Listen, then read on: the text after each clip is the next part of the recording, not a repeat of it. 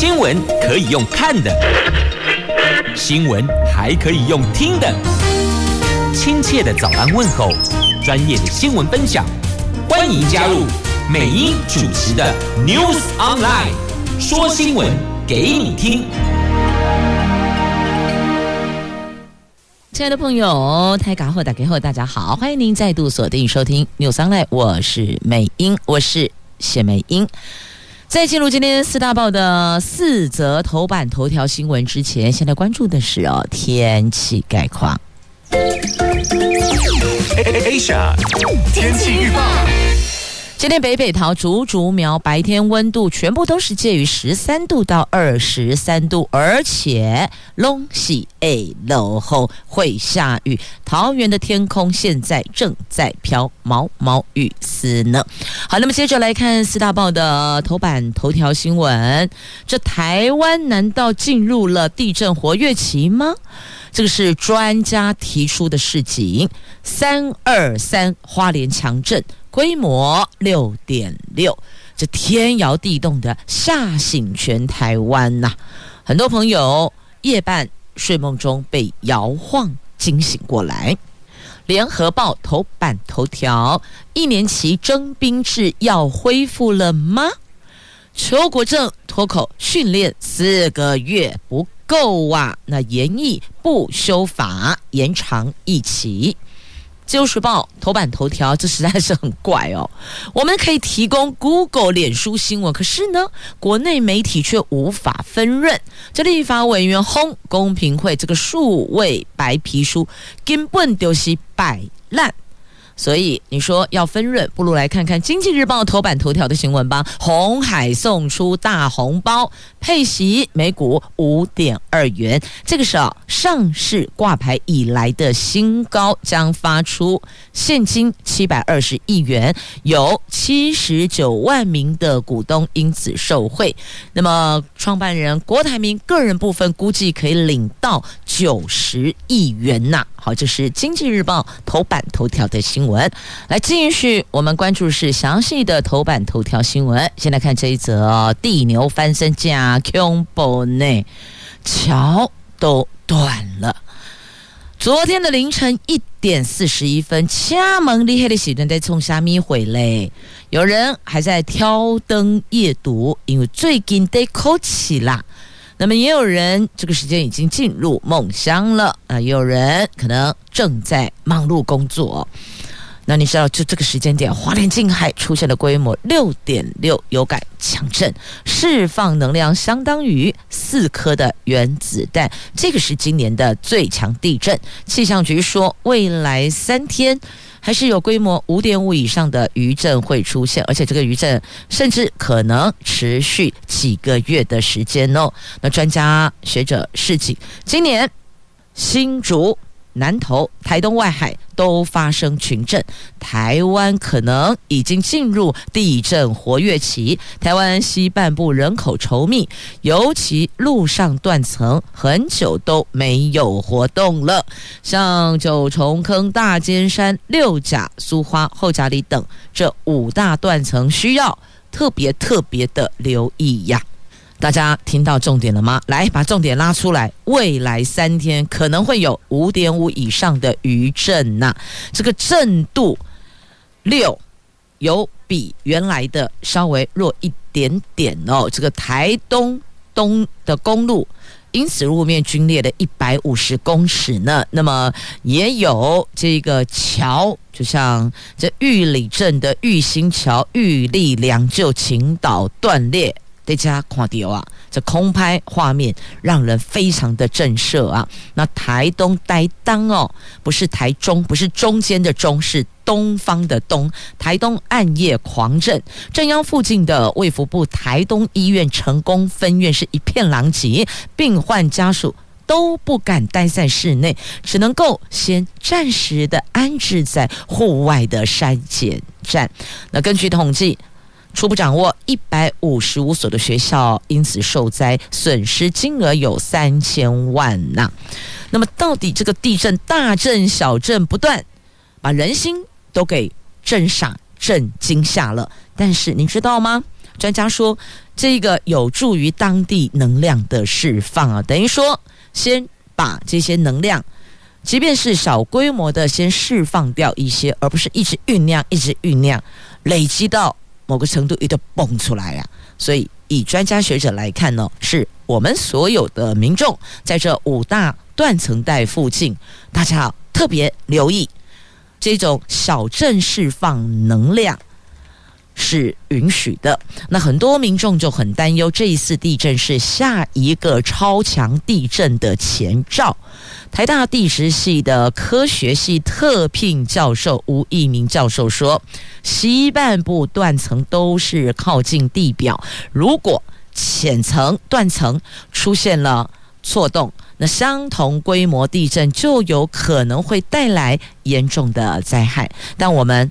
无法确切得知下一个大地震什么时候会到来，因此，民众在购买不动产的时候要挑选抗震力足够的房子。即便大地震会破坏房子，但并不会因此而倒塌。花莲近海这一起规模六点六地震发生之后，随后大小余震不断。中正大学地球与环境科学系的副教授石瑞全说：“台东长滨过去地震比较少，但不代表比较少就是没有地震哦，而是能量它是持续累积的。那么这一次的规模六点六的地震，虽然造成了部分建设损坏，但确确实实是有助于。”当地的能量释放的，那这是专家学者说的哦。那这一次呢，花莲玉兴桥段玉长公路也路面龟裂，也摇断了二十八根梁柱，拓桥的工程灾损高达五千万，有两处厂房设备倒塌，有多处的落石坍方，因此在交通上面是有受阻的。那么在这里也要再次的预请大家哦，东西的摆设、易碎品不要放在高处，亦或者您放在高处也要有一个安全的防护跟阻隔啊。那现在就看到了有些朋友本来家里有一些这个橱柜，他可能顺手就把一些瓷器啦、灰呀哦、黑米家或是酒放上去，那现在都知道要加一个横杆在外面。保护，那这个也特别要提醒大家哦，容易因为摇晃而坠落碎裂的物品，我们可能要重新调整它的摆放位置，亦或者要加强安全防护。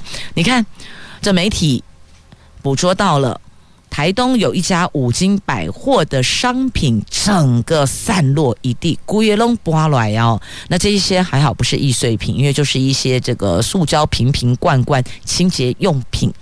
那么，在台东的成功镇，房屋因为地震而毁损的有二十栋哦，教室好像是被轰炸过似的啊！这是花莲跟台东是这一次地震受损比较严重的地区。那么，总统啊，还有这各部会首长凌晨都紧急剖文关心啊。这剖文关心的同时，也应该来思考如何加强防护，亦或者减少类似震后的灾损。我们怎么样做安全的防护？这叫做超前部署嘛。其实台湾地震带这个应该是不管是蓝的、绿的、黑白花的执政都应该要做到的，不是吗？那再来这国家级的警报。爆红啊！提早十五秒预警。这昨天凌晨一点四十一分，花莲县近海出现的规模六点六的地震，是今年目前最强地震。由于国家级警报及时发布预警，民众纷纷给予肯定。气象局说，这次预警时间是十五秒预警，是气象局从过去的参数和错误中改正的。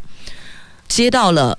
预警，大家至少多了十五秒反应，就是哦，有些人是被这个预警警报给叫醒的哦。发生什么事情呢？以为睡梦中，然后接着开始天摇地动哦。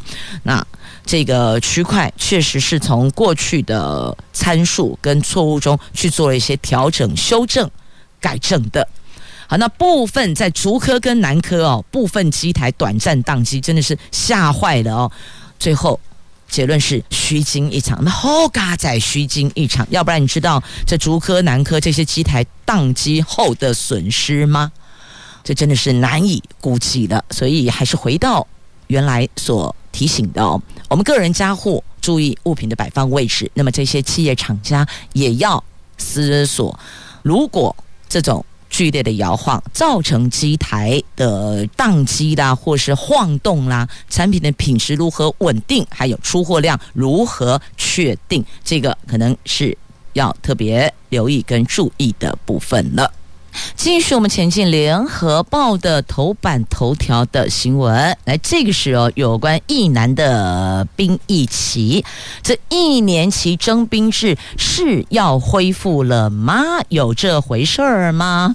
来看看邱国正怎么说哈，并没有说是马上恢复，他说训练四个月不够啊。这院长是否有口难言呢？这兵役到底是国家安全问题还是政治问题呀？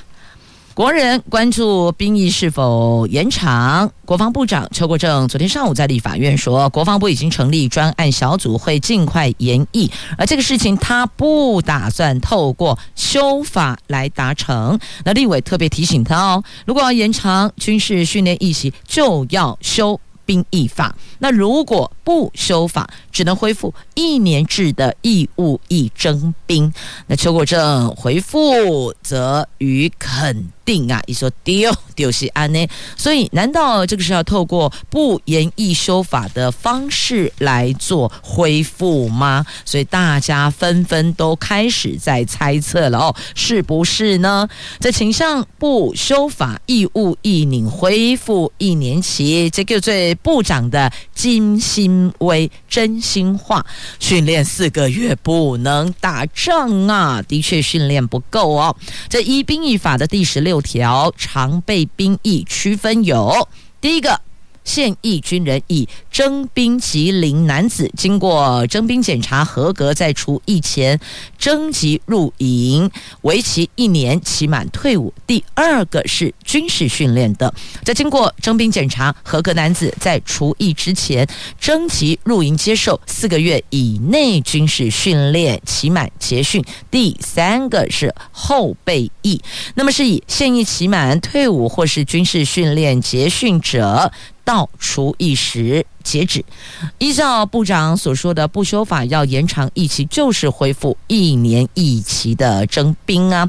不过呢，对兵役延长与否，总统府发言人张敦涵昨天傍晚说，国防部正就各方意见评估当中，还没定案。他说，评估义务役的役期长度的同时，必须要加大训练量能，降低年轻人为等待服役。对个人生涯规划所产生的影响，而更重要的是呢，训练内容必须要进行改革，让义务役的军事训练能够有效应对现代战争的需求，强化国军不对称作战的建军思维样。那么蓝绿对这件事儿的看法是如何呢？绿营主张从长计议，蓝营说尊重啊。邱国正昨天到立法院报告业务，朝野立委轮番质询役期问题，他被询态度显得反复，一度脱口说现在军事训练役期四个月是不够的，但后来改口不评论，一度说兵役评估今年一定会有结果，延役很快，但后来澄清说是尽快，没有说年底前完成延役。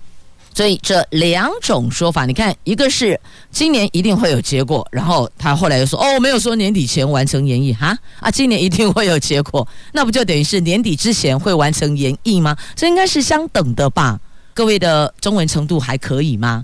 应该是这个意思了，哦，解解释起来应该是啦。那又说演绎很快，后来又澄清说是尽快。好啦，很快跟尽快这个其实也就不用太去考究了。但是哦，这个今年一定会有结果。跟年底前完成研议，这不是应该意思一样吗？今年一定会有结果啊？难道不是年底前？难道是下个月就会有结果，就会研议完成吗？不是嘛？所以怪哦，不知道是背后承受了什么样的一个压力哦。那有人说，选前如果公布会被酸是弃车保帅呀，所以啊，这个不就又沾惹到政治问题了吗？所以兵役到底是不是政治问题呀？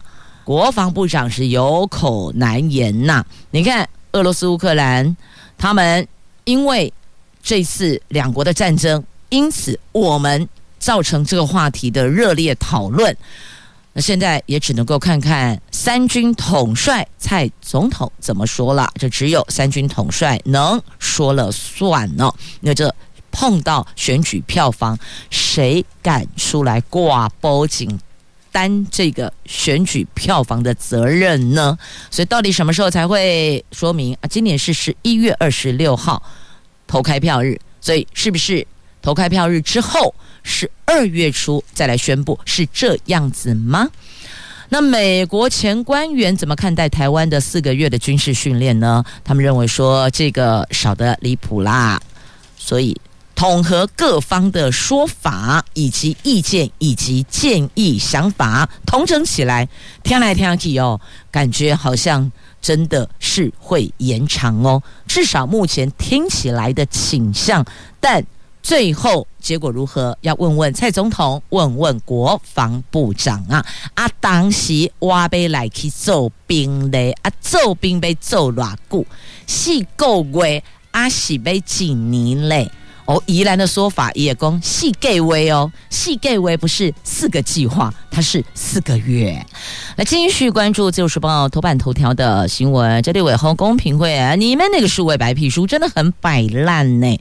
我们提供给 Google 跟脸书的新闻，但国内的媒体却无法分润。安内干丢，这公平会花了将近一年，才终于在三月初发布了数位经济竞争政策白皮书的初稿。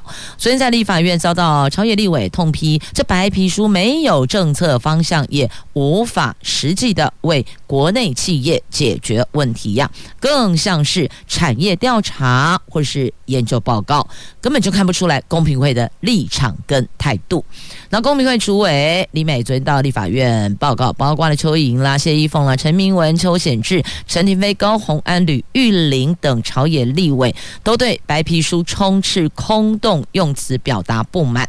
公平会回应则多是需要跨部会协商。还在寻求共识等等，这个更是让立委龟巴都会痛批，有讲跟没有讲一样啊！这态度超级消极的哦。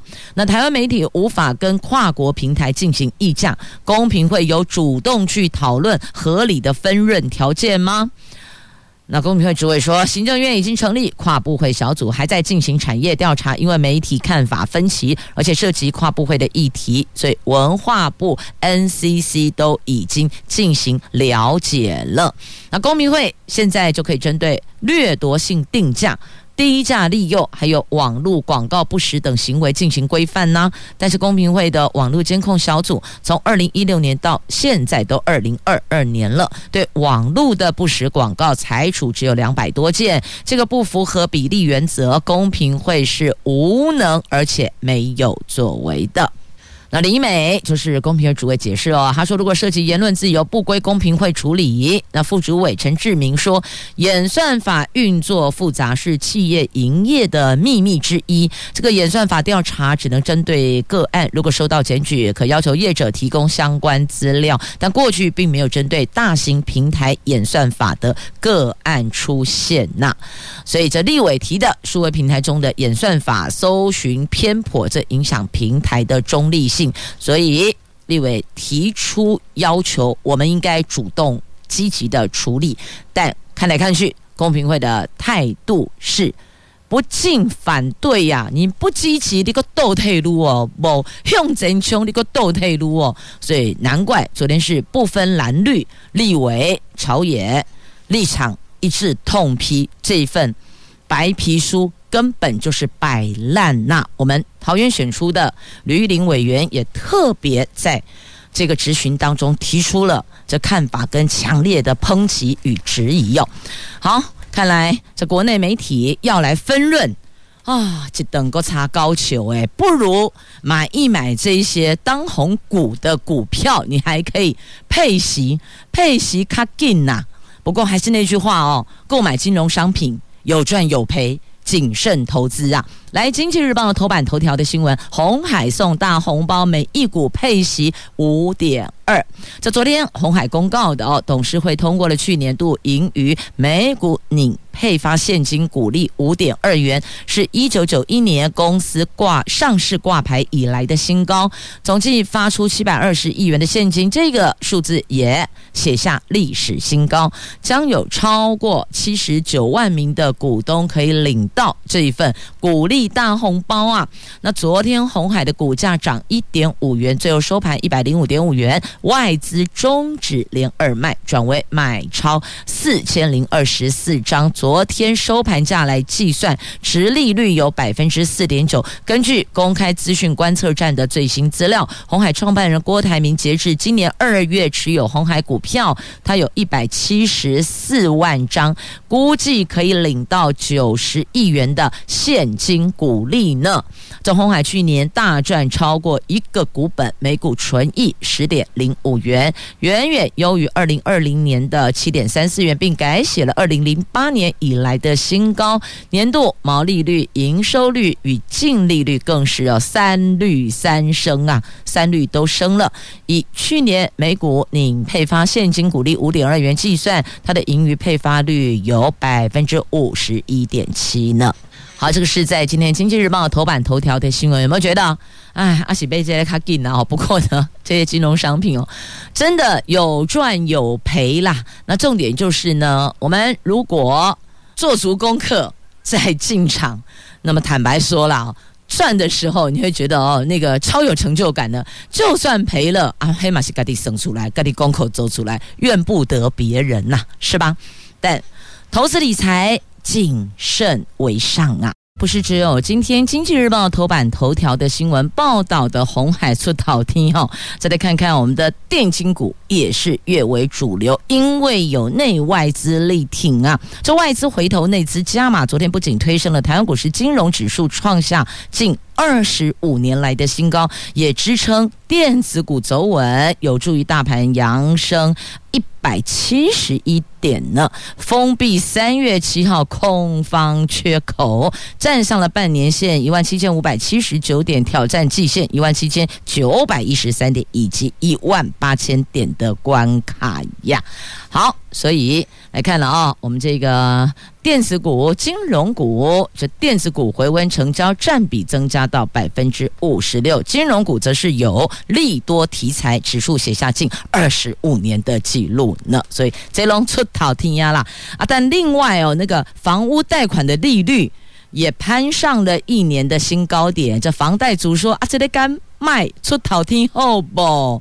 这房屋贷款利率挥别谷底，未来将步步高升。昨天央行公布了五大银行二月新增房贷四百零九亿元，单月大减了两百七十九亿元，利率升抵百分之一点三六七，连五月。走高，并且创一年新高。由于央行三月升息一码，官员说四月起银行就会调整所有不动产授信利率，房屋贷款利率第二季将明显跳涨，房贷族的利息负担因此会很有感觉的增加呀。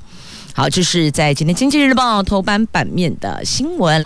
来，继续我们来关注《自由时报》跟《中国时报》头版版面的新闻。来看欧洲议会外委会通过的印太安全报告。这份报告有批评中国是威胁台湾领土的完整性啊。这欧洲议会的外交委员会在二十二号通过了这一份报告。这个报告是欧盟与印太地区安全挑战报告。全会预计在五月进行表。表决。这份报告强调，台湾是重要伙伴和民主盟友，关切台海安全，批评中国对台湾领土完整构成威胁，这个不利于区域安全与稳定。那欧洲议会反对任何胁迫及破坏台海现状的单边行动，同时也欢迎台湾在促进印太区域和平与安全发挥积极的作用。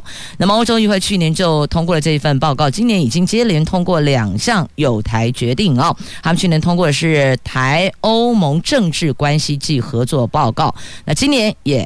接连通过两项友好友善台湾决议，那欧洲议会外交委员会在二十二号以五十六票赞成、八票反对、十二票弃权通过了这一份报告。这个报告点名中国军事快速扩张、蓄意的破坏、侵犯、反复侵犯台湾防空识别区等，导致的印太地区紧张局势是越来越大。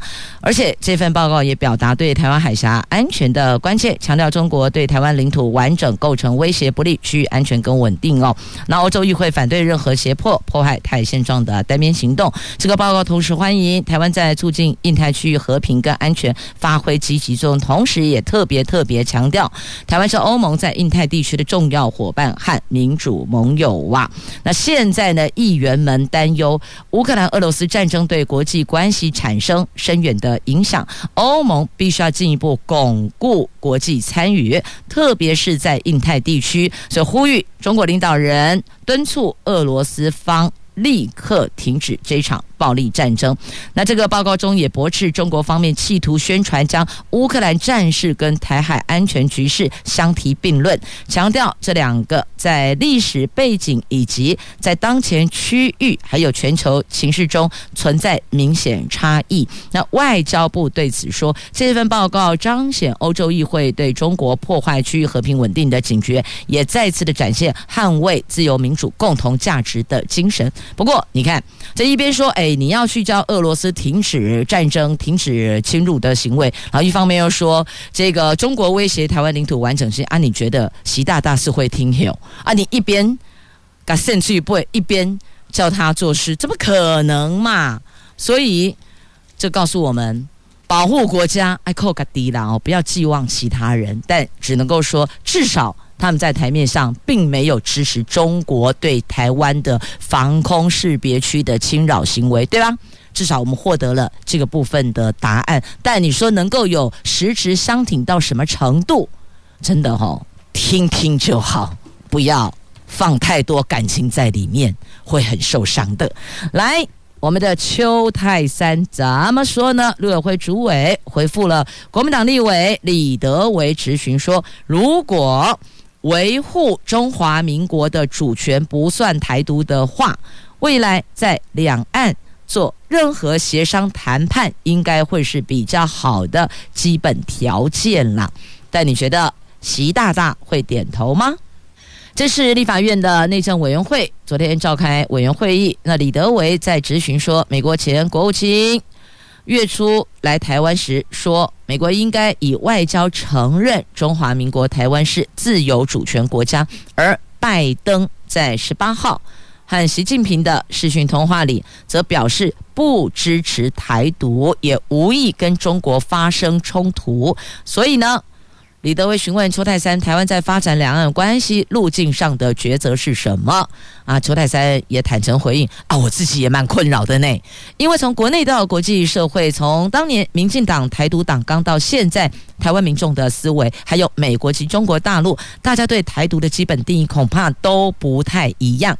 他认为台独这个用语太过模糊抽象，而且还反问。反问立委，那维护中华民国的主权独立和维护台湾民主、自由、法治的生活形态，这个算不算台独呢？也问大家啊，这样子算不算台独？如果维护中华民国主权不算台独，那么我们两岸协商可能就会比较好谈。但是。习大大不会点头的嘛？如果你维护中华民国主权不算台独的话，那到底算什么？他们的解读就不一样，所以这个就是又回到原点了。你看，每一个国家在这个定义上面，我们的解读都不一样，所以你说这要怎么去达成一个可以协商的平台呢？你说这个要怎么样去完成我们期待所谓的比较好条件的协商呢？这不我 calling 哎嘛，所以你会发现哦，这邱泰三说的没有错啦。这个台独的定义确实让他也蛮困扰的，因为大家的定义解读不一样。这个叫做什么？各自解读，就有点像那个一中各表各自解读的意思是一样的哦。所以公告对。虚虚实实实实虚虚呀！但现在告诉你，这个是真的哦。国防部长首度承认了，前建国造遇到了瓶颈。在邱国正正在立法院答复立委质询，首度承认前建国造现在遭遇很多问题，要一一克服，特别是一些红区装备来源都很敏感。不过呢，他并没有进一步说明到底是哪些区块、哪些装备有问题。这是国防部首度的公开证实，前舰国造确确实实遇到了瓶颈。那另外呢，我国向美国采购了四架的 MQ-9B 无人机，这个无人机可以滞空飞一天。达千里的距离哦，那这二零二五年可以到台湾，可以交货给我们。好，这是国军的无人机，现在是二零二二嘛，在三年后可以交机。来继续来关心桃园仓储大火，这昨天呢是我们桃园市议会的卫福。环保小组，我们到现场去了解，就我们的警政卫环小组。那虽然美英不是这一届哦，就我们这现在我是在民政。组，但是不是警政卫环小组，还是有前往关心。虽然我不是杨梅选区的议员，是中立选区的议员，但也是前往去了解现场。家乐福杨梅物流中心的火场清理目前是告一段落，但是因为还有一些这个物品哦，它底部可能温度还很高，所以有一些类似这个闷热的气体有流出来，因此附近的。居民持续的抱怨有那个味道，甚至附着在我们挂晒的衣服上面，所以呢，现场也去关心。那么家乐福表示，基于牵涉责任的归属还有保险问题，所以他们现在现场都是 hold 住不动的哦。那么消防局也是建议啦，可以把它给一些高温的物品打开来，让消防队注水，把整个温度都。降掉，这样子比较安全稳妥，也不会有空气飘散恶臭的问题。那也幸好昨天有民众的反应，议员的关心，消防局愿意鼎力协助。那两天之内，这个问题都可以解决。在这里也让，因为这次的大火事件造成了附近居民在生活上的不便，也表达抱歉。那么两天。会把现场清理，让这个持续飘臭的味道可以消除。接着再来关注的这是专案泡泡确诊有增加两名，那现在论坛活动只好喊卡了。这目前的专案泡泡破口有加大哦，在南港展览馆登场的二零二二智慧城市展，总共有三十位的外宾循着专案泡泡的模式入境，有十三个人在机场裁剪，十七个人到饭店才筛检。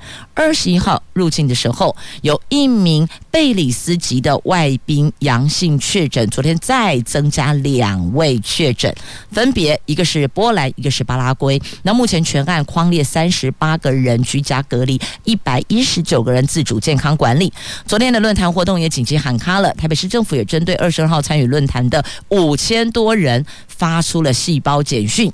宾客下榻的饭店现在也已经封楼清消，所以呢，也是要提醒大家，虽然前一阵子感觉好像有比较舒缓，所以大伙儿的活动就开始慢慢的也在滚动式恢复。不过现在这个样态是要提醒您哦。口罩戴好戴满，勤洗手消毒，以及不敬酒、不劝酒吃饭的时候，那么在言谈过程当中也要注意到这个距离的问题、飞沫的问题。安内有了解不？卖一边假米加，一边得恭维，那个感觉是比较有风险的哦。特别提醒您。那么现在有传出了国际。第一份的研究，研究什么？研究长者打第四剂，说打了第四剂重症风险降四倍。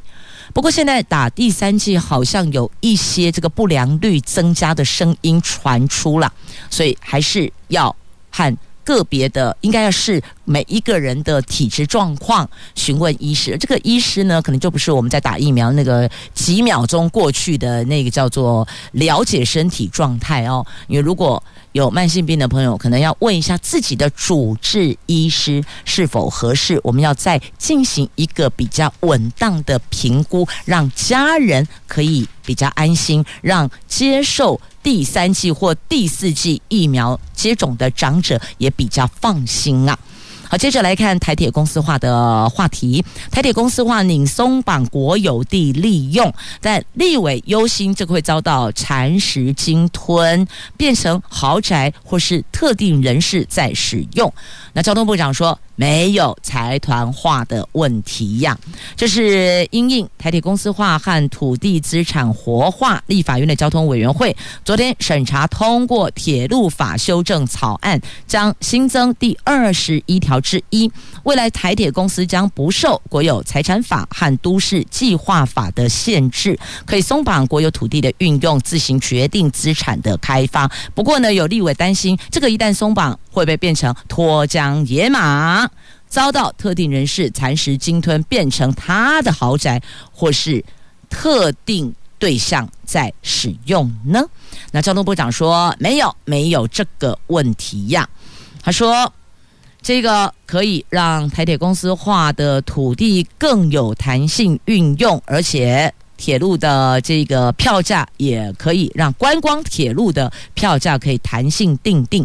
那昨天通过了新增铁路法第四十七条之一，对于可以串联沿线观光地区并且具有观光服务性质者，可以依观光服务内涵收取费用。台铁说调涨，目前看来还是没有一个具体的时间表，预计从游轮式列车先调起，所以并不是所有的。列车都做票价的调整哦，这个调整是调涨的意思，要调高了。那么现在先从游轮式列车先调起，也就是先针对有观光价值的观光铁路先做调价。